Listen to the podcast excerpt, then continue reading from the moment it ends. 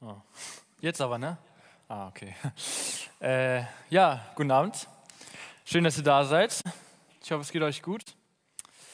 Äh, ich freue mich, dass wir heute Abend hier zusammenkommen können. Und äh, ja, auch, dass wir, Anja hat schon ein bisschen angekündigt gerade, ne? auch, dass wir gucken können, was Gott zu uns sagen möchte durch sein Wort, auch durch die eine oder andere, manchmal etwas herausfordernde Stelle. Aber es ist trotzdem Gottes Wort und es ist trotzdem auch Gottes lebendiges Wort durch das er zu uns spricht und ich bin gewiss, auch heute Abend zu uns sprechen wird.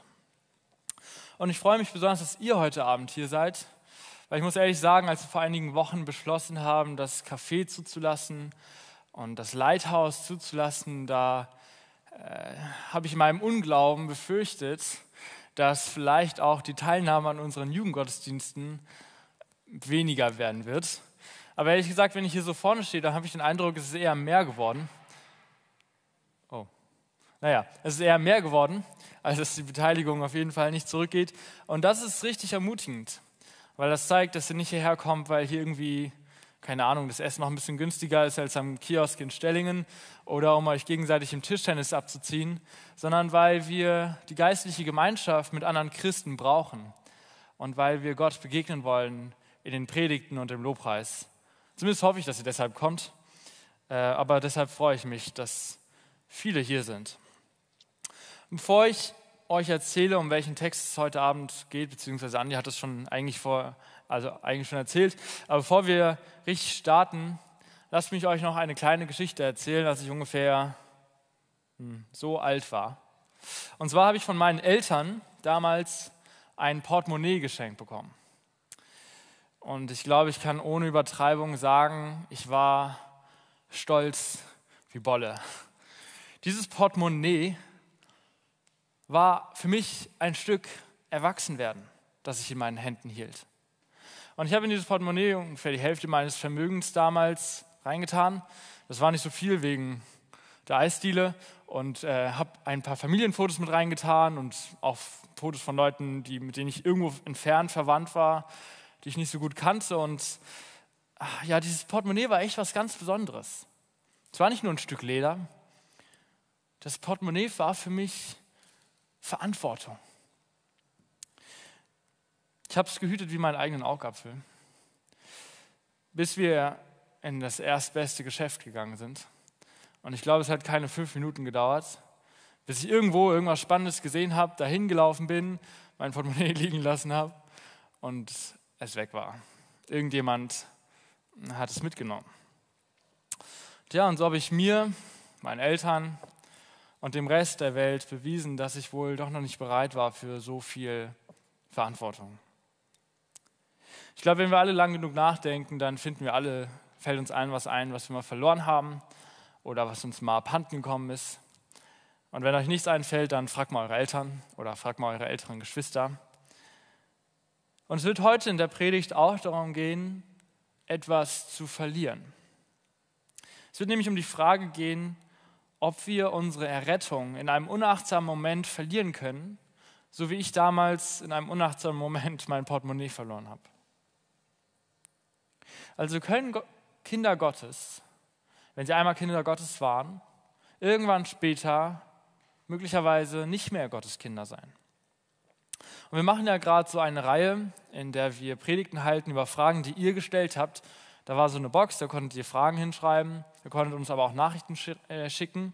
Und die Frage, ich habe vorher gefragt, ob ich das sagen darf, aber die Frage, um die es heute geht, äh, kommt von Philemon. Und er hat mir die geschickt und ich dachte so, ja, das ist eine richtig gute Frage. Ehrlich gesagt, also es geht um Hebräer 6, ne? Äh, besonders in diesem Kontext. Und ich dachte so, ja, ehrlich gesagt, ich habe das auch nicht richtig verstanden. Ich schicke die Frage mal an die weiter. Ich habe dann noch einen kleinen Punkt ergänzt und dachte, das wird bestimmt spannend. Äh, da werde ich auch noch einiges mitnehmen können aus dieser Predigt. Äh, ich konnte nicht ahnen, dass Andi dann, wenn er seinen Plan macht, seinen Quartalsplan, wo er uns für die Predigten einteilt, er mich für meine eigene Frage einteilen würde. Naja, und das macht, das hat die Vorbereitung auf jeden Fall ein bisschen herausfordernder gemacht weil es halt dadurch nicht irgendwie eine Predigt war, zu der ich hingegangen bin und gedacht habe, ja, ich weiß eh schon ungefähr so, ne, worauf das hinausläuft, sondern ich saß da und habe gemerkt, dass oft die Erklärungen für diese Stelle mich nicht genug überzeugt haben. Weil diese, wenn wir es gleich lesen, dann werdet ihr das merken, das ist nicht ganz einfach zu verstehen. Und ähm, ich, ich weiß, mich selber hat das immer ähm, nicht zufriedengestellt, wenn dann irgendwie andere Verse, die auch wahr sind, dem entgegengehalten wurden und gegenübergestellt wurden. Dann dachte ich so, ja, okay, jetzt habe ich beides, jetzt weiß ich aber nicht genau, wie, jetzt weiß ich trotzdem nicht, wie diese Hebräerstelle zu verstehen ist. Und deswegen war meine Vorbereitung sehr herausfordernd, aber auch sehr intensiv. Und ich kann mir vorstellen, dass es vielleicht auch hilfreich ist, dass ich diesen Text bekommen habe, weil ich mich eben nicht mit ja, der erstbeste Antwort zufrieden gegeben habe, sondern wirklich verstehen wollte, was ist damit gemeint und wie passt das in den Rest von dem, was wir in Gottes Wort lesen. Ihr könnt ja schon mal Hebräer Kapitel 6 aufschlagen, wenn ihr eure Bibel dabei habt. Und ähm, wir werden dann gleich Vers 4 bis 6 daraus lesen.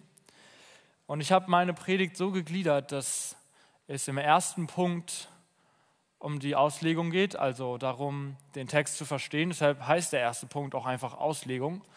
Äh, und im zweiten und dritten Punkt soll es nicht mehr um die Auslegung gehen, sondern ähm, darum, wie wir das praktisch in unserem Glaubensleben anwenden können. Ich habe darüber nachgedacht, wie man sich die Punkte merken kann. Und ähm, wir haben ja, wenn ihr mal U-Bahn gefahren seid, dann habt ihr es auf jeden Fall mitbekommen oder generell irgendwo in der Öffentlichkeit wart. Ihr habt bestimmt schon mal von dieser AHA-Formel gehört. AHA, Abstand, Hygiene. Oh Mist. Was ist das dritte nochmal? Alltags, ja, Alltagsmaske, das ist auch, naja, gut. ist auch ein bisschen um die Ecke gedacht, ne? Naja, das ist nicht so schlimm, weil meins ist auch ein bisschen um die Ecke gedacht. Ich habe nämlich meine drei Punkte, vergesst ihr hoffentlich nicht. Äh, und zwar ist der erste ähm, Auslegung, habe ich erzählt, ne? Punkt 1, das ist auch der größte Teil. Das ist auch der schwierigste Teil und der anspruchsvollste Teil.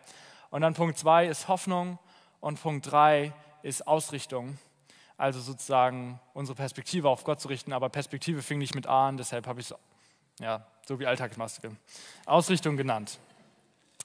Und ich habe auch versucht, das Ganze hier nicht zu so einem theologischen Vortrag zu machen oder zu so einem Seminar, wo wir dann alle nach Hause gehen und viel gelernt haben, äh, und vielleicht auch in unser theologisches Buch irgendwelche Einträge machen können, sondern dass es wirklich etwas ist, was wir erst in Punkt 1 verstehen und dann in Punkt 2 und 3 anwenden können. Ähm, genau, deshalb hoffe ich, hoffe ich, dass das nicht so nur theoretisch bleibt. Die Predigt ist also ein bisschen, vielleicht fällt euch das dann auch nochmal leichter vorzustellen, wie so eine Walnuss. Punkt 1 wollen wir sie knacken und dann Punkt 2 und 3 können wir sie aufessen. Also, ich hoffe, jetzt habe ich lange geredet, ich hoffe, ihr habt Hebräer Kapitel 6 gefunden. Wenn nicht, dann Neues Testament, eher weiter hinten. Und ich lese einfach mal Vers, ab Vers 4.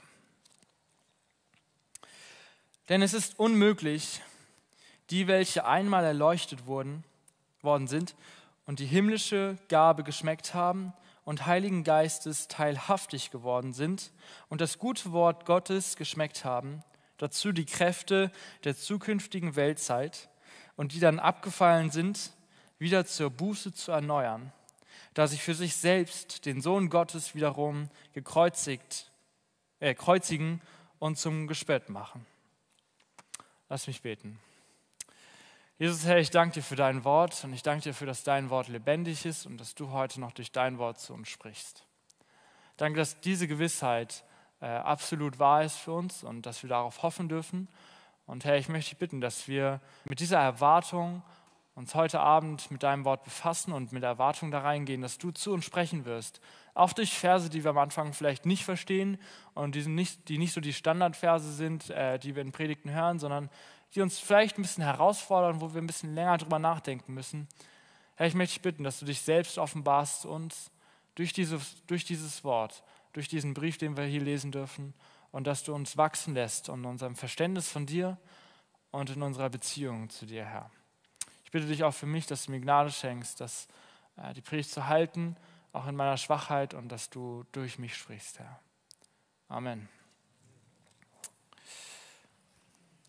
Wenn du irgendwo mal an, anfängst zu arbeiten, also wenn du dir einen neuen Job suchst, dann unterschreibst du eigentlich immer einen Vertrag. Hoffentlich unterschreibst du einen Vertrag. Und die Leute, die irgendwo arbeiten, kann man, glaube ich, in zwei Gruppen unterteilen. Es gibt die eine Gruppe von Menschen, die einen Vertrag sehr, sehr, sehr gründlich lesen und die jede Fußnote und jede, äh, ähm, ja alles Kleingedruckte darin lesen müssen und die erstmal alle möglichen Fragen aus dem Weg geräumt haben müssen, bevor sie dann da irgendwann vielleicht ihre Unterschrift drunter setzen.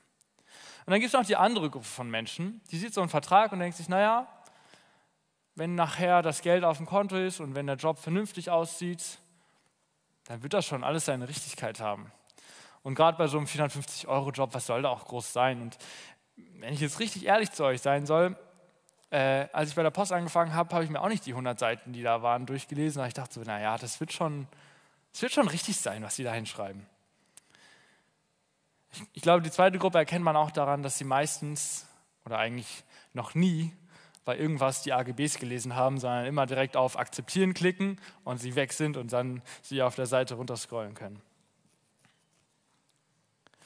Und in einer gewissen Weise ist das Thema, worum es heute geht, wie etwas Kleingedrucktes in der Bibel, was wir aber nicht vernachlässigen dürfen, aber was wir nicht überspringen dürfen.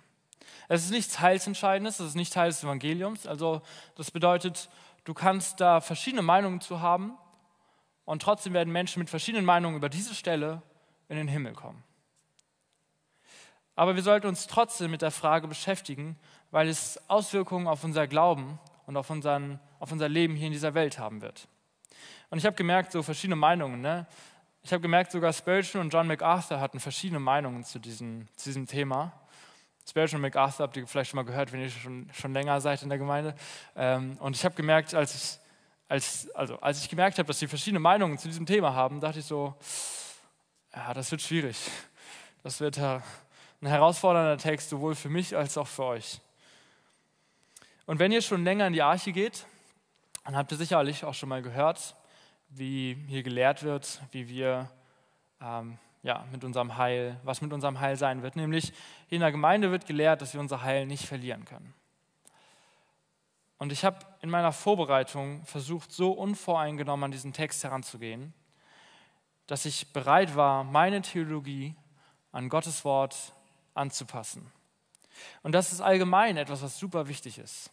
Weil viel zu oft haben wir so irgendwie unser Verständnis von Gott und wir wissen, wie wir uns die Dinge vorstellen und dann lesen wir eine Bibelstelle und wenn das einander widerspricht oder nicht ganz passt, dann versuchen wir so unsere Theologie oder unser Verständnis in Gottes Wort hinein zu interpretieren. Also Gottes Wort an unsere Theologie anzupassen. Und Leute, das wollen wir nicht machen. Wir wollen nicht Gottes Wort an unsere Theologie anpassen, sondern wir wollen unser Verständnis und unsere Theologie von Gott an sein Wort anpassen. Und wenn dieser Text, den wir gleich lesen, eindeutig sagt, ach nee, den wir schon gelesen haben, eindeutig sagt, dass wir unser Heil verlieren können, dann lasst uns ins Foyer gehen und das Glaubens, dieses äh, äh, Glaubensbekenntnis der Arche nehmen und die Dinge darin an Gottes Wort anpassen. Ich wünsche mir also, dass wir vollkommen unvoreingenommen und mit einem einem offenen Mindset an diesen Text herangehen und Gott dadurch zu uns sprechen lassen. Dass wir das allgemein immer machen, wenn wir die Bibel lesen. Die grundlegende Frage, mit der wir uns im ersten Punkt, also Auslegung, äh, beschäftigen wollen, ist also, was bedeutet eigentlich Hebräer 6? Sind die Menschen, von denen hier die Rede ist, wahre Gläubige oder nicht? Und wenn sie wahre Gläubige sind, würde das dann bedeuten, dass errettete Kinder Gottes irgendwann ihre Errettung noch verlieren können? Also, dass sie noch vom Glauben abfallen können? Erstmal gibt es einen großen Unterschied zwischen Fallen und Abfallen. Das ist nicht das Gleiche. Wir lesen in der Bibel von vielen Menschen, die gefallen sind. Und manche von ihnen tauchen sogar noch, wenn wir ein bisschen weiter gucken, in den Glaubenshelden in Hebräer Kapitel 11 auf. Und ein gutes Beispiel dafür ist zum Beispiel Abraham, der so viel Schiss vor dem Pharao hatte, dass er allen Leuten erzählt, dass seine Frau Sarah eigentlich seine Schwester sei. Und damit hat er nicht nur gelogen, er hat auch riskiert, dass der Pharao ihm seine Ehefrau weggeheiratet hätte. Oder ein anderes Beispiel, wo jemand in der Bibel gefallen ist, ist David. Ihr kennt die Geschichte vielleicht. David war eigentlich ein sehr gottesfürchtiger König in Israel eigentlich so einer der besten und viel besser auch als sein Vorgänger Saul. Und trotzdem ist auch David in Sünde gefallen. Er saß irgendwann auf seinem Balkon, er sollte eigentlich im Krieg kämpfen, aber saß dann irgendwie auf seinem Balkon oder auf seiner Terrasse und sah da eine schöne Frau ähm, auf einem anderen Balkon und die hieß Bathseba. Und er ließ Bathseba zu sich holen und schlief mit ihr. Und um das zu vertuschen, damit seine Sünde nicht offenbart wird, hat er ihren Mann, also ihren eigentlichen Ehemann, in den Tod geschickt, also fast ermorden lassen. Ich glaube, wir müssen nicht mal Christen sein, um zu sehen, dass das irgendwie falsch ist. Und ein gutes Beispiel, ein anderes gutes Beispiel aus dem Neuen Testament dafür, ähm, wie man fallen kann, ist unser guter alter Petrus. Beim letzten Abendmahl hat er Jesus noch so sicher zu versprochen, dass er ihn niemals im Stich lassen wird und dass er immer zu ihm halten wird. Und noch am gleichen Abend hat er geschworen, ich kenne ihn nicht, ich habe nichts mit ihm zu tun und sich von ihm losgesagt. Diese kurzen Geschichten und diese Beispiele aus der Bibel von großen Männern, die Gott auf großartige Weise gebraucht hat, sind auch Beispiele dafür, wie diese Männer eben auch auf großartige Weise versagt haben und eben auch auf großartige Weise gefallen sind. Und das zeigt uns zwei Dinge. Zum einen, Fallen ist nicht das gleiche wie Abfallen. Denn offensichtlich sind diese Männer Gottes gefallen, sie haben gesündigt und sie haben versagt, aber sie sind deshalb nicht gleich von ihrem Glauben abgefallen und haben ihre, ihren Glauben an Gott verloren. Und in Sprüche 24, Vers 6 steht auch, der Gerechte fällt siebenmal und steht wieder auf. Und zum anderen sehen wir in diesem Text oder sehen wir in diesen Beispielen, dass Gott ein treuer Gott ist, auch wenn wir untreu sind. Gott ist nicht unbarmherzig und gnadenlos, wenn wir einmal verhauen, zu seiner Ehre zu leben. Er nimmt uns wieder an und er ist ein gnädiger Gott.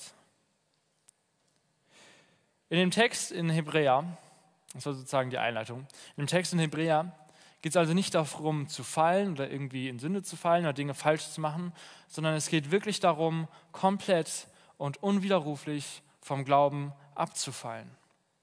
Und die schwierige Frage ist jetzt, ob das auch Errettete betreffen kann. Weil eigentlich hatten wir mal gehört, man kann nicht vom Glauben abfallen. Aber warum steht das dann hier? Und die Frage ist dann auch, müssen wir uns Sorgen machen, dass wir mal vom Glauben abfallen können? Also schlagt eure Bibeln wieder mit mir auf, wenn ihr sie schon zugemacht habt, und lasst uns richtig tief einsteigen in den Text. Also das bedeutet das volle Programm. Parallelstellen, Kontext, Übersetzungen. Und ich habe ähm, den Text vorbereitet auf dem Beamer. Vielleicht können wir ihn gerade mal an die Wand hinter uns. Genau, das ist der Text, Vers 4 bis 6. Und ich glaube, es hilft euch vielleicht, falls ihr eure Bibel nicht dabei habt, ähm, das mitzuverfolgen, weil sonst kann es sein, dass ich euch schnell abhänge, weil das schon ein kompliziertes Thema ist. Und vielleicht ist es auch ganz gut, wenn wir uns mal zusammen mit diesem Text so in der Tiefe beschäftigen, weil ich wusste immer nicht, wie ich mit solchen Fragen in der Bibel umgehen soll früher. Und ich wusste auch nicht genau, wie ich Gottes Wort studieren kann. Und ich kann mir vorstellen, dass es ganz hilfreich ist, ähm, wenn wir das mal zusammen machen. Lasst uns zuerst einmal mit der Frage beschäftigen, warum der Hebräerbriefschreiber hier nicht normale Formulierungen für wiedergeborene Christen verwendet. Er hätte ja genauso gut schreiben können, es geht hier, also es ist unmöglich, dann beschreibt er die Leute, dass sie wieder, dass sie wieder zur Buße kommen, ne? wenn sie einmal abgefallen sind. Und diese Beschreibungen sind so komplex, er hätte ja auch einfach schreiben können, dass die Gläubigen oder die Heiligen oder die Gerechten oder die Auserwählten, aber er schreibt stattdessen hier eine eher umständliche Beschreibung mit vielen einzelnen äh, Elementen. Das ist schon mal bemerkenswert, denn offensichtlich ist, dass diese Menschen zwar unglaublich nah dran waren durch die Dinge, die sie hier erlebt haben, aber es fällt auf, dass sie nirgends unmissverständlich als errettet beschrieben werden. Man könnte sich den ganzen Teil in der Mitte ja sparen und schreiben, es ist unmöglich, dass die, welche errettet sind, wieder zu Buße kommen. Aber aus irgendeinem Grund geschieht das hier nicht und das können wir schon mal im Hinterkopf behalten. Als Eigenschaften für diese Gruppe von Menschen steht in verschiedenen Übersetzungen Folgendes. Wir haben fünf Eigenschaften. Das erste, sie sind erleuchtet worden oder in der NGÜ steht, äh, die Augen für die Wahrheit wurden geöffnet. Das zweite ist, sie haben die himmlische Gabe geschmeckt. Das könnt ihr alles mitlesen. Ne? Und vielleicht kannst du dann äh, schon mal weiterklicken, weil ich habe hab die dann immer so mal, genau, das ist das Erste. Also, sie sind erleuchtet worden. Dann das zweite, sie haben die himmlische Gabe geschmeckt. Drittens, sie sind teilhaftig des Heiligen Geistes geworden. Viertens, sie haben das gute Wort Gottes, kenn, äh, das gute, Gott, gute Wort Gottes geschmeckt oder kennengelernt. Und fünftens, sie haben die Kräfte der zukünftigen Weltzeit geschmeckt. Oder in der Elberfelder steht die Wunderwerke des zukünftigen Zeitalters oder äh, die Kräfte der kommenden Welt. Und dann steht noch zum Schluss, und sie sind abgefallen.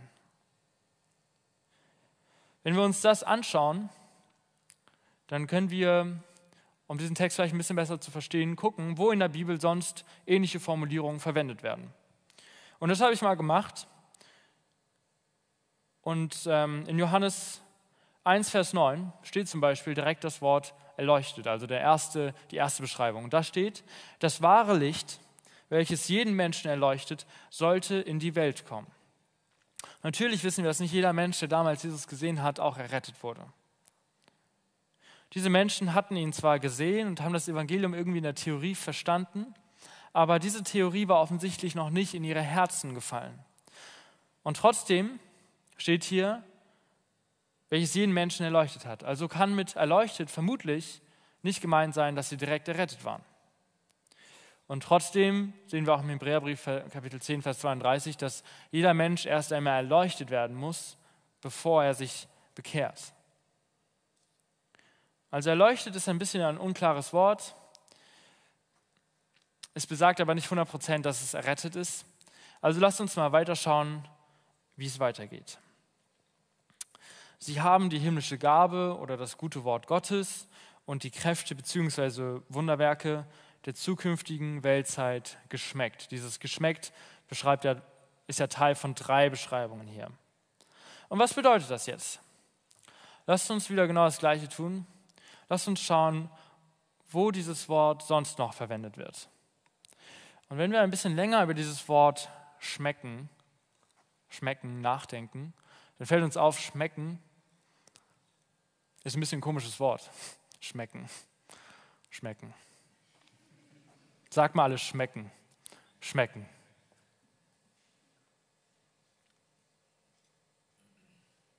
Hm.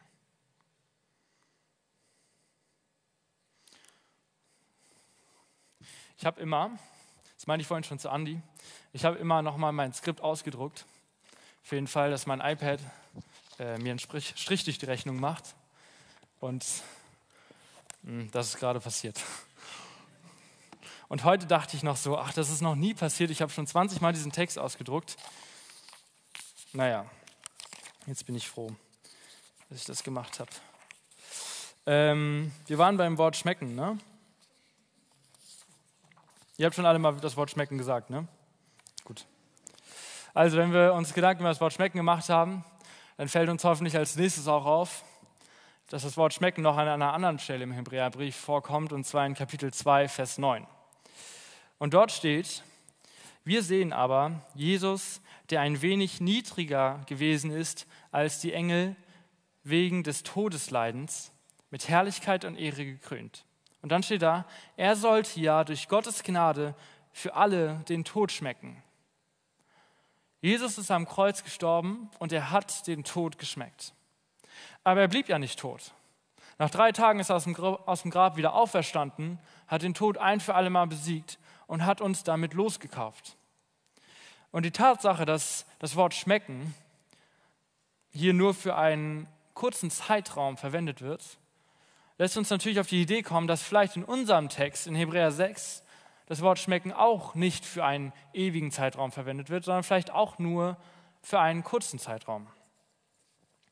Und mal gucken, lass uns mal weiterlesen, weil jetzt kommt der schwierigste Teil. Sie hatten Anteil am Heiligen Geist. Und wir können wieder unsere Wortstudie starten. Und ich habe ja irgendwann mal in einer Predigt gesagt, um das Evangelium zu verstehen, müssen wir kein Griechisch können. Ne? Das stimmt auch. Und das Coole ist, um die Bibel studieren zu müssen, müssen wir auch äh, zu können, müssen wir auch kein Griechisch können. Das ist zwar praktisch, aber ich kann auch kein Griechisch. Und für Leute wie mich gibt es so Seiten wie bibeltext.com oder biblehub.com.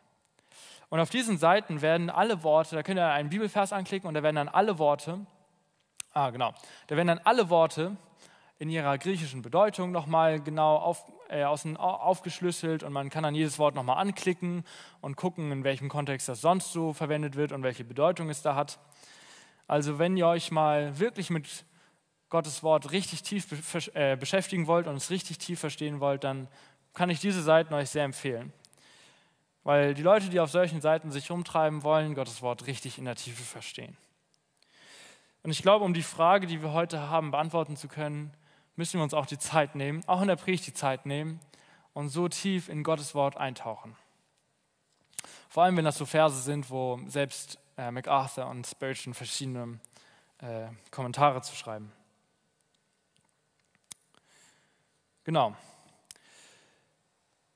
Und wenn wir, diese, wenn wir das Wort, also genau, und da sehen wir auf diesen Seiten, da sehen wir das griechische Wort äh, Metochos, und das bedeutet meistens so etwas wie teilhabend. Und dieses Wort teilhabend wird meistens oder wird oft auch in Verbindung mit Geschäftspartnern oder mit einem eher lockeren, in einem eher lockeren Verhältnis verwendet. Und diese Seite schlägt vor, dass äh, dieses teilhabend nicht unbedingt diese äh, komplette innige Verbindung meinen muss, sondern dass es verschiedene Bedeutungen hat. Und das bringt uns natürlich dann auf die Idee, ähm, dass sie waren anteilig am Heiligen Geist nicht unbedingt bedeuten muss, sie hatten den Heiligen Geist vollkommen empfangen, sondern eventuell bedeuten könnte, dass sie nur einen Anteil am, am Heiligen Geist hatten, also nur in einer lockeren Verbindung mit ihm waren.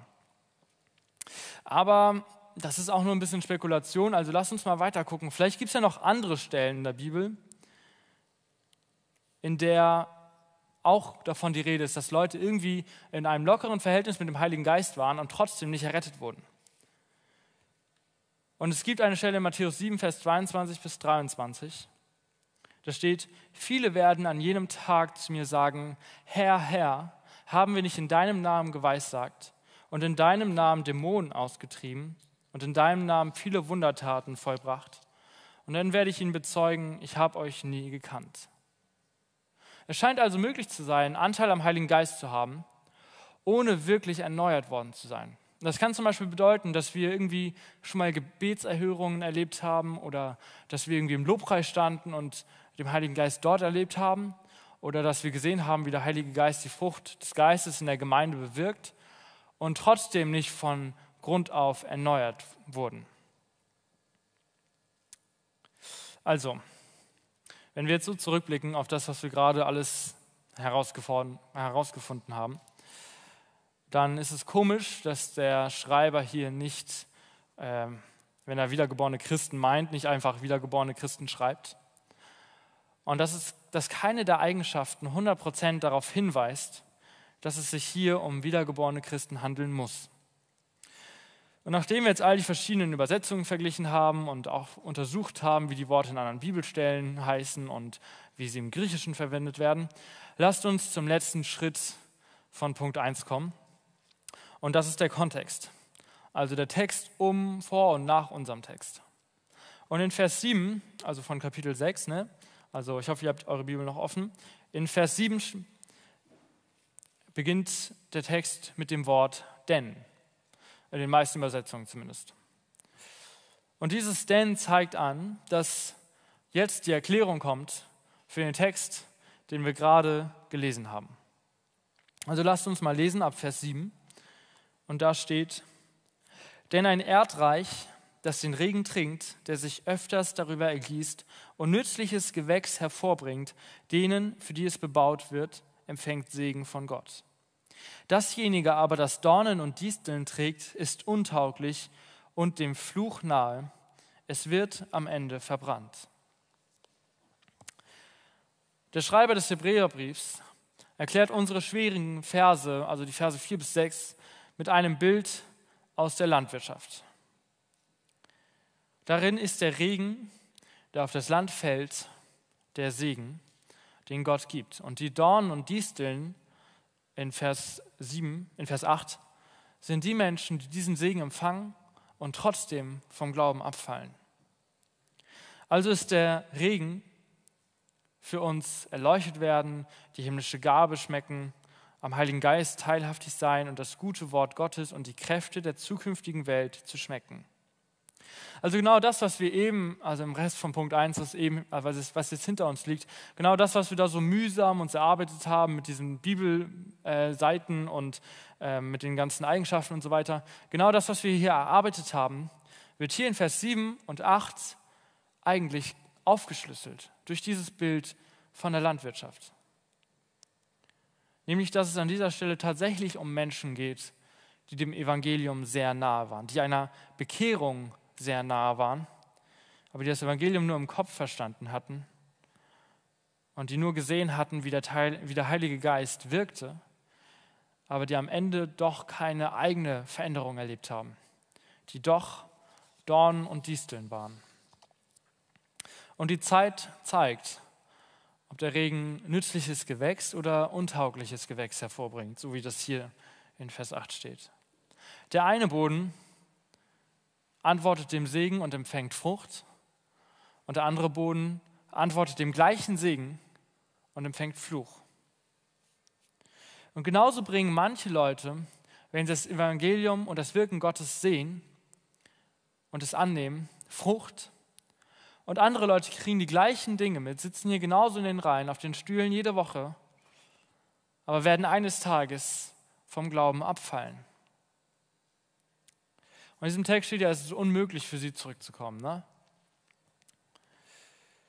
Und ich glaube, unmöglich ist es für sie deshalb, weil ihr Herz trotz des Regens, also oder trotz des Segens, verhärtet ist. Wenn sie das Evangelium vollständig verstanden haben und gesehen haben, dass Gott real ist und durch seinen Heiligen Geist wirkt, und wenn sie dann trotzdem sich dagegen entscheiden und trotzdem ihr Leben sich abwenden von Gott, was soll sie dann zurückbringen? Weil das Evangelium, das Evangelium wird sich nicht verändern. Sie wissen, was sie ablehnen. Nur beurteilen von außen, ob diese Menschen, die teilweise hier saßen und jetzt nicht mehr bei uns sind gerade, ob das diese Menschen sind, die hier gemeint sind, das steht uns nicht zu.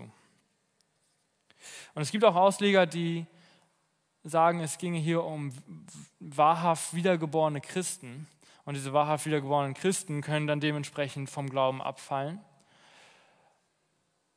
Aber ich glaube, dass, ich halte das eher für unwahrscheinlich, weil wenn man das, wenn man das glaubt oder das so auslegt, dann muss man ja auch den Weg komplett gehen und dann sagen, okay, hier steht ja, dass diese Menschen dann nicht wieder zurückkommen können. Also ist so ein On-Off mit Jesus, äh, gerade bekehrt und dann wieder abgefallen, dann wieder bekehrt und dann wieder abgefallen, sowieso ausgeschlossen, egal wie man diesen Text versteht.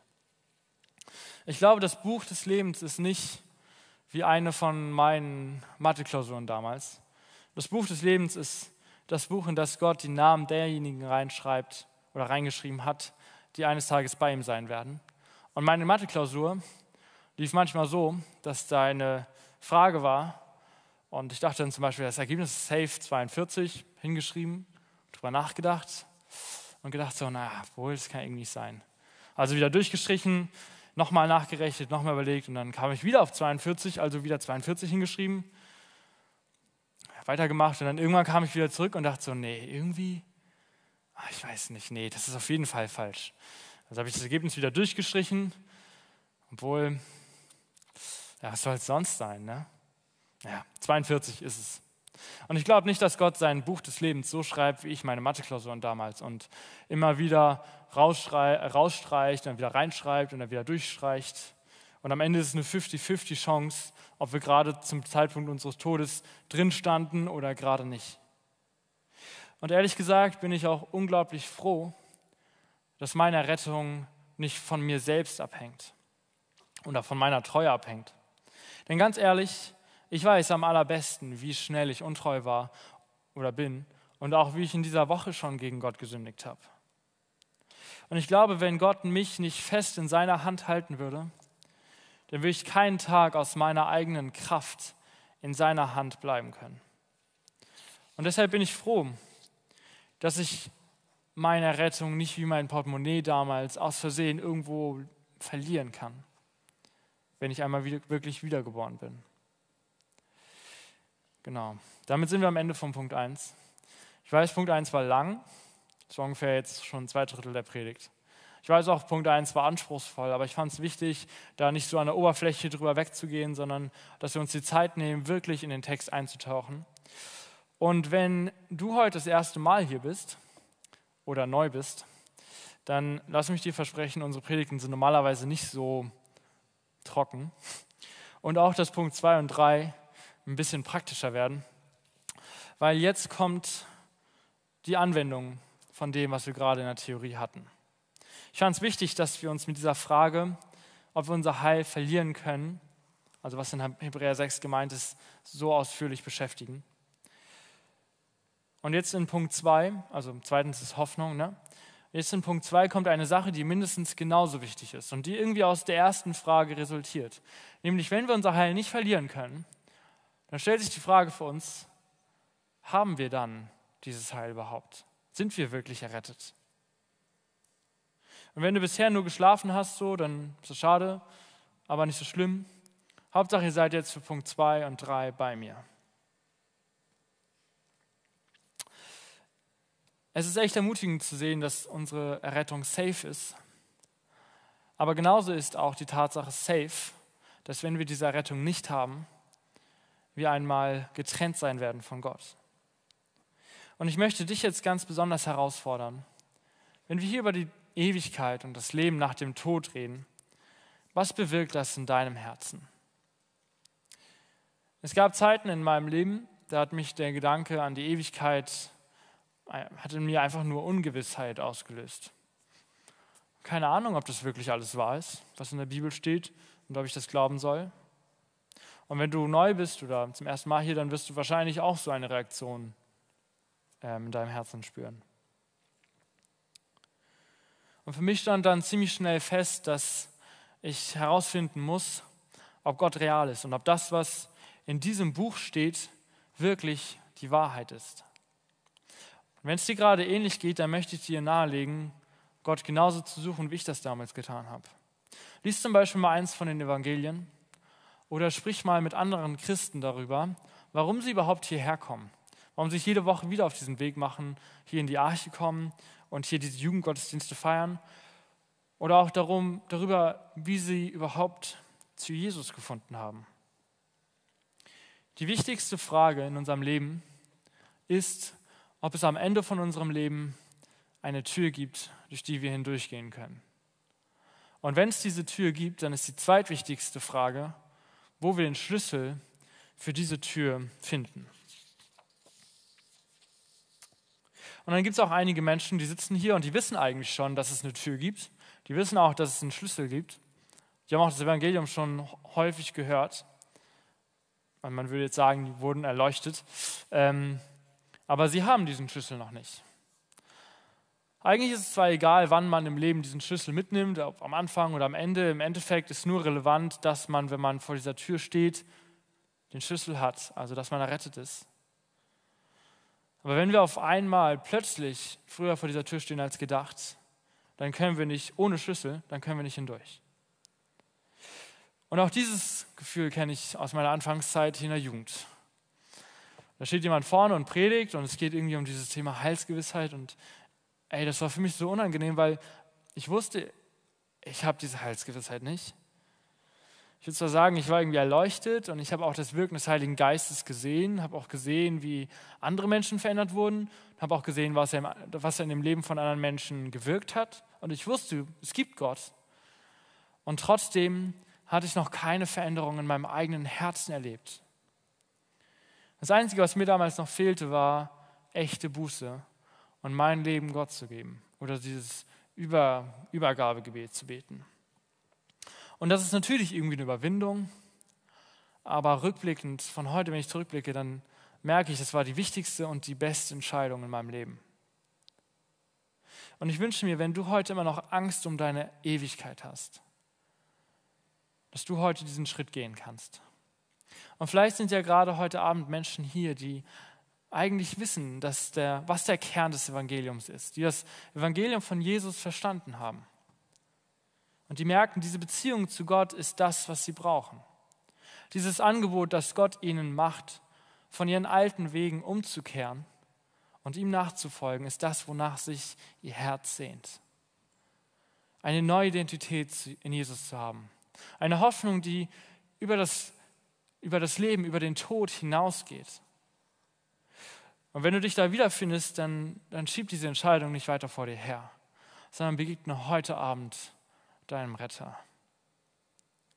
Denn die Bibel warnt uns immer wieder davor, so halb dabei zu sein. Man ist weder richtig Feuer und Flamme, noch richtig dagegen. Man ist halt so halb dabei.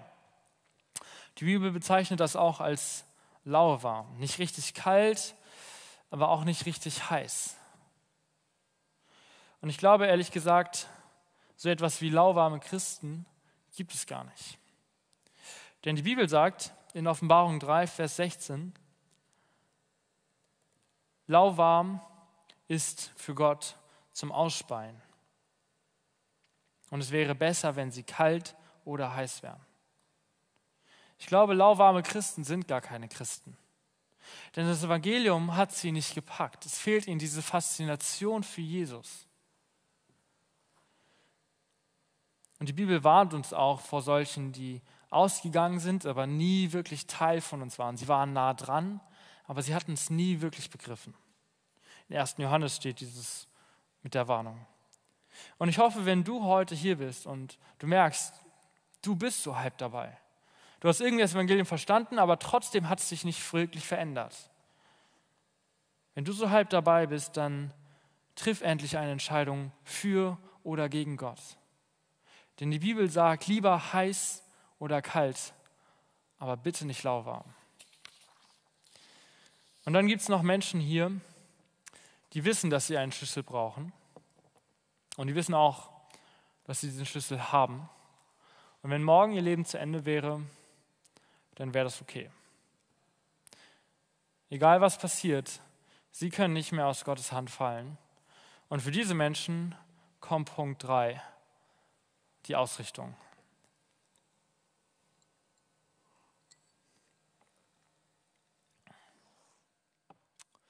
Vielleicht wart ihr ja mal klettern. Ich war schon häufiger mal klettern mit, den, mit der Schule damals und auch mal mit den Rangern. Und ihr habt euch dann, habt dann so diese Seile ne, überall und dann euch mit den Karabinern irgendwo so reingehängt. Ähm, und ich habe gemerkt, jedes Mal, wenn ich wieder klettern war, war es irgendwie wieder eine Überwindung. Diese mini dünnen, also dieses ultra dünne Seil, es kommt einem ja nochmal viel dünner vor, wenn man irgendwo auf 20 oder 15 Meter Höhe ist, diesem ultra dünnen Seil mit seinem ganzen Leben zu vertrauen. Wenn das Seil reißt, dann bist du weg. Und damit man sich ordentlich abseilen kann, also gerade wenn man unten Leute hat, die einen dann so runterlassen, wenn man sich ordentlich abseilen kann, muss man sich mit seinem ganzen Vertrauen voll in diesen Gurt hängen. Und dann kann man sich so mit den Füßen von dieser Wand noch abstoßen, ne, dass man da gerade runterkommt. Und ich habe gemerkt, das war immer wieder der herausforderndste Teil, weil du konntest nicht da weiter irgendwo dich festhalten und noch so langsam runterklettern, musstest alles loslassen und dich nur in dieses Seil hängen, damit du da ordentlich wieder runtergekommen bist. Und ich glaube, so ähnlich ist es auch mit unserer Heilsgewissheit. Wenn wir eine neue Identität in Jesus haben, weil wir wissen, er hat unser Leben verändert und er hat unser Herz verändert, dann können wir uns nicht weiter an unserer alten Identität festhalten, sondern, sind wir, sondern dann sollen wir vollkommen in dieser neuen Identität leben. Sobald ich weiß, dass ich niemals mehr meine alte Identität haben werde ohne Jesus, dann verändert das alles. Es verändert zuerst einmal die Lehre in meinem Herzen. Als Menschen funktionieren wir irgendwie so, dass wir immer wieder versuchen, unsere Zufriedenheit in allen möglichen Dingen zu suchen. Und das, das kann echt alles Mögliche sein. Ne? Das kann Anerkennung sein oder Erfolg oder Selbstverwirklichung oder Reichtum oder Gesundheit. Und wenn wir Jesus in unserem Herzen haben, dann sind wir auf einmal zufrieden mit Jesus. Dann ist dieser Hunger gestillt. Dann müssen wir nicht mehr an diesen alten Dingen festhalten und irgendwie versuchen, uns daran hochzuziehen, weil dann wissen wir ja, dass wir alles haben in Jesus. Wir singen ja auch, Christus, du alleine bist genug. Oder alles will ich weinen. Wie oft entspricht das dann tatsächlich unserem praktischen Leben? Ich glaube, wir können mir alle zustimmen, so dass der Kern des Evangeliums ist, dass wir den Weg zu Gott nicht verdienen können, sondern dass Gott uns ewiges Leben anbietet. Und dass der Tod am Kreuz, in Jesus gestorben ist, ein für alle Mal genug ist. Und wenn wir das Evangelium für unser Leben annehmen, dann wird das unser Leben auf radikale Weise verändern. Auf einmal ist es ein Auftanken, mit Gott alleine Zeit zu verbringen. Auf einmal haben wir eine ständige Sehnsucht danach, Gemeinschaft mit Gott zu haben. Auf einmal können wir mit unseren Sorgen zu unserem himmlischen Papa kommen, zu unserem himmlischen Vater kommen und wissen, dass er sich uns annimmt. Und praktischerweise auch noch den Rest des Universums in seiner Hand hält und wir die beste Anlaufstelle haben für unsere Sorgen. Auf einmal ist unser Geld nicht mehr dafür da, nur uns ein entspanntes Leben zu bereiten oder damit wir es in irgendwelche übertriebenen Luxusgüter stecken können, sondern auf einmal ist, sind finanzielle Mittel da, um Gottes Reich zu bauen, damit andere Menschen Jesus kennenlernen. Auf einmal ist Zeit eine Ressource, die wir einsetzen können, um Menschen zu dienen und um Zeit mit Gott zu verbringen. Aber so schnell lassen wir uns von den Menschen um uns herum mitziehen. Ihre Perspektive oder ihre Ausrichtung ist, in dieser Welt ist es, Erfüllung zu finden. Ihre Hoffnung ist ein langes, ein glückliches und gesundes Leben zu führen. Und es ist schwierig, diesen Weg nicht zu gehen, weil, seien wir doch mal ehrlich, die meisten Menschen haben als höchstes Ziel, ein erfülltes Leben zu leben. Und einen anderen Weg zu gehen, also so gegen den Strom zu schwimmen, ist immer anstrengend. Und ihr kennt das vielleicht, wenn ihr hier in Stellingen die Treppe runterkommt und der HSV hat gerade gespielt und äh, gefühlt das ganze Stadion kommt euch die Treppe entgegen, rauf und ihr wollt als einziger runter, dann wäre es natürlich leichter, wenn ihr euch einfach umdrehen würdet und mit der Masse mitschwimmen würdet. Die würden euch vielleicht sogar mittragen, ihr müsstet nicht mal richtig gehen. Aber Jesus warnt uns davor, den breiten Weg zu gehen. Er sagt in Matthäus 7, Vers 13 bis 14, Geht ein durch die enge Pforte, denn die Pforte ist weit und der Weg ist breit, der ins Verderben führt. Und viele sind es, die da hineingehen. Denn die Pforte ist eng und der Weg ist schmal, der zum Leben führt, und wenige sind es, die ihn finden. Natürlich steht am breiten Weg nicht Verderben oder Hölle, sondern da steht ein erfülltes Leben. Aber wenn wir Jesus vertrauen, dann hängen wir uns komplett in diesen Gurt. Und dann vertrauen wir ihm vollkommen und lassen die Dinge los, die uns fälschlicherweise halt versprechen. Und wenn wir nur eine Errettung hätten, so eine vielleicht Errettung, die vielleicht noch anhält, bis wir eines Tages von dieser Welt gehen, ganz ehrlich, dann weiß ich nicht, wie wir so viel Vertrauen haben sollen, alles loszulassen und uns in diesen Gurt zu setzen. Wir sehen in der Bibel, wir haben eine hundertprozentig sichere Zusicherung, dass wir eines Tages bei Gott sein werden, wenn wir einmal durch den Heiligen Geist verändert wurden. Das Leben im Licht der Ewigkeit bringt immer Veränderung. Und wenn es keine Veränderung bringt, wenn du diesen Segen von Gott erlebst, wenn du das Evangelium verstanden hast eigentlich und gesehen hast, wie der Heilige Geist wirkt in deinem Leben und es bringt keine Frucht, dann mach dir Gedanken dahinter, frag dich selbst, ob, ob der Same wirklich gedroppt wurde in deinem Leben. Das Evangelium verändert immer unsere Perspektive oder unsere Ausrichtung. Wir leben nicht mehr für diese Welt, sondern wir sind in dieser Welt für das Leben in Ewigkeit. Und das bedeutet, dass wir auch nicht mehr an den Dingen festhalten können, an denen Leute festhalten, die für das Leben in dieser Welt leben. Und diese Überzeugung dürfen wir haben, weil unsere Errettung safe ist. Die Lobpreisband kann auf die Bühne kommen. Ich bin durch. Und eigentlich bete ich immer nur einmal in meiner Predigt am Anfang, aber irgendwie hatte ich es auf dem Herzen, jetzt am Ende noch einmal zu beten. Und wirklich auch konkret dafür zu beten, dass Herzen verändert werden dass Gott heute neue Identitäten schenkt und dass ihr ihn erleben dürft, damit sich eure Perspektive auf Leben und auf Tod, ein für alle Mal verändert. Jesus, Herr, ich danke dir für dein Wort und ich danke dir dafür, dass wenn du uns einmal zu dir gezogen hast, das die größte Gewissheit ist, die wir haben dürfen, Herr. Danke, dass wir dir vertrauen dürfen, dass du treu bist, selbst wenn wir untreu sind, selbst wenn wir fallen, selbst wenn wir sündigen, selbst wenn wir gegen dich sündigen, wirst du uns immer wieder mit offenen Armen empfangen, Herr. Ich danke dir dafür, dass dein, deine Gnade so groß ist und deine Gnade immer wieder unsere Übertretungen bedecken wird und dass wir in dir einen sicheren Anker haben dürfen. Und Herr, ich möchte dich bitten für all diejenigen, die ähm, ja, mit ihrem Leben noch irgendwie alleine sind und die irgendwie ihren Weg suchen und dich nicht gefunden haben und merken, sie haben eine Sehnsucht danach anzukommen, sie haben eine Sehnsucht danach, Sicherheit zu finden in dir, Sicherheit, die über den Tod hinausgeht, Herr, dann möchte ich dich bitten von Herzen, dass du diesen Menschen begegnest.